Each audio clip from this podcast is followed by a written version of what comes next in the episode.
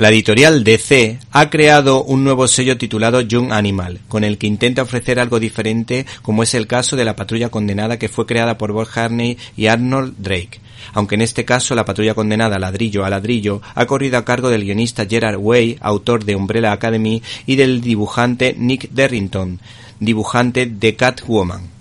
No sé cómo calificar a este cómic para todos los públicos, porque de algún modo parece la respuesta de DC a la película de Marvel Los Guardianes de la Galaxia, basado en un cómic de la compañía. Los personajes son extraños pero entrañables y divertidos. Me ha caído especialmente simpático Robotman o Flex Metalo, el musculoso artista de circo. No obstante, la auténtica estrella es Casey Brink, una conductora de ambulancias, con la que se puede surcar el universo, que tiene ganas de ayudar, siendo fiel al lema de su madre, al lema que su madre le enseñó, ser una luz brillante en un agujero negro. Se trata de héroes marginados o marginales que no funcionarían en una historia entre comillas de superhéroes normales.